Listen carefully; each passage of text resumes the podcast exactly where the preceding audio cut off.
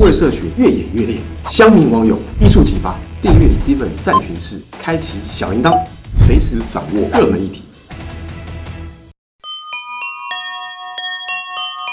欢迎收看 Steven 数位社群行销报报。啊，大家好，我是 Steven，我是 Angel，我是 Annie。这一集呢，要跟大家分享 Clubhouse、YouTube 还有一些社群最新的一些趋势啊，请大家一起来收看。第一则新闻是 Clubhouse 在台湾爆红。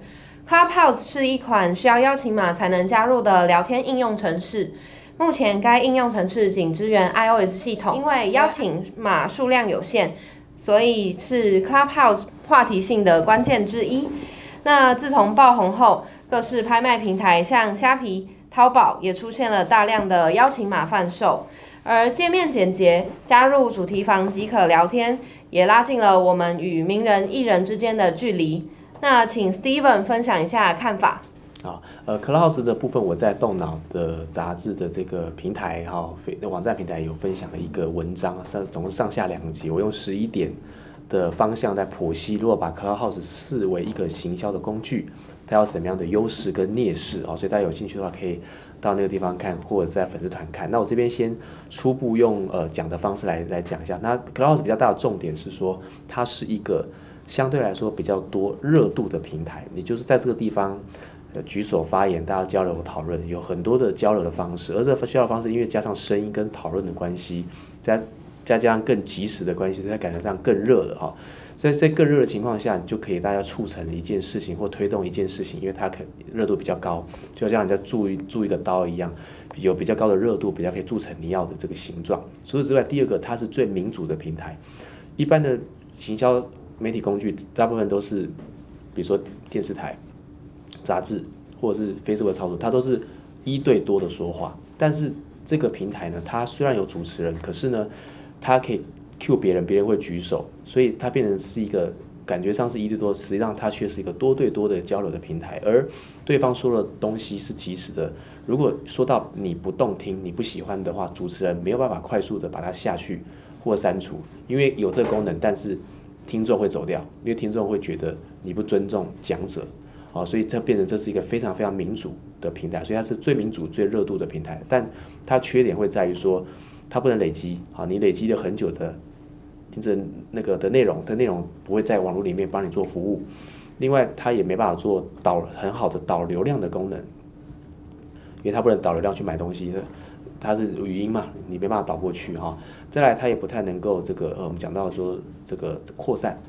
一般有好的内容做出来之后，它不断不断的扩散分享给朋友出去，所以它的扩散功能比较有限，它没有办法靠内容扩散，它只能靠这一个剧这个 club 本身的主题或这个讲者的这个人的过去的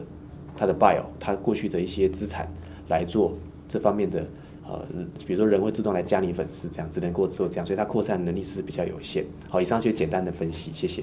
好，下一则，YouTube 未来可以在影片中标注商品。YouTube 已开始着手设计，使创作者可以标注其商品中显示的产品，让消消费者可以提供购物的选择，从而促进 YouTube 的电商发展机会。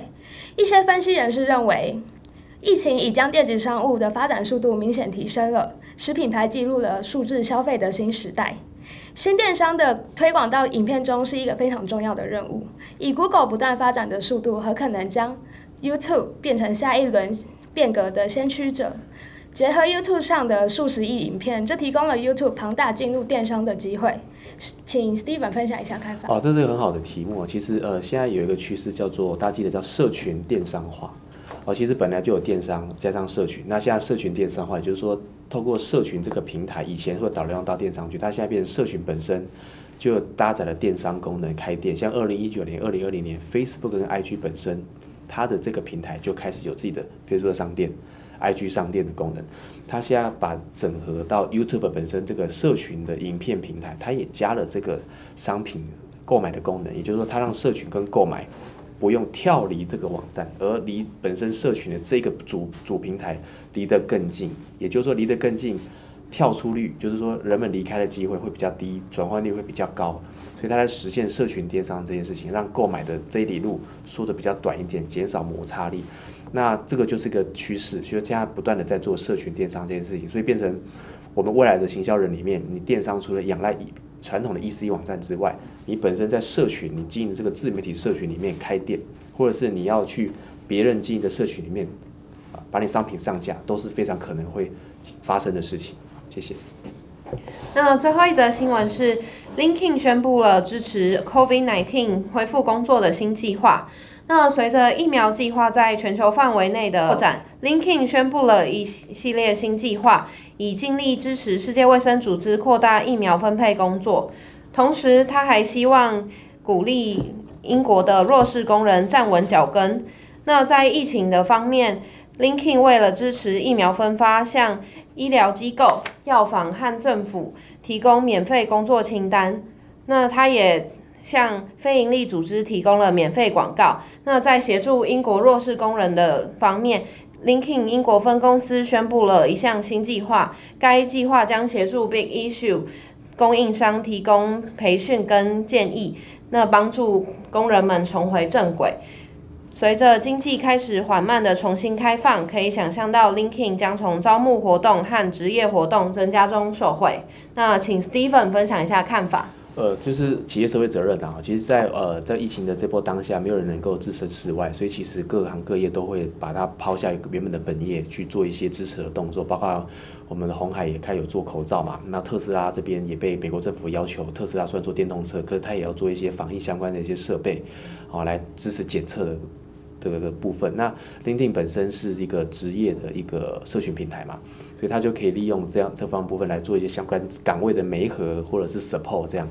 那其实这个呃也是非常的重要，因为透过人跟人的关系圈，好来做不管是防治、呼吁，或者是身体力行这边，它都可以蛮大的资源来做 support 这样。那这礼拜有人说，哦，就有个流出一个好玩的影片，他说 Facebook 以前的一个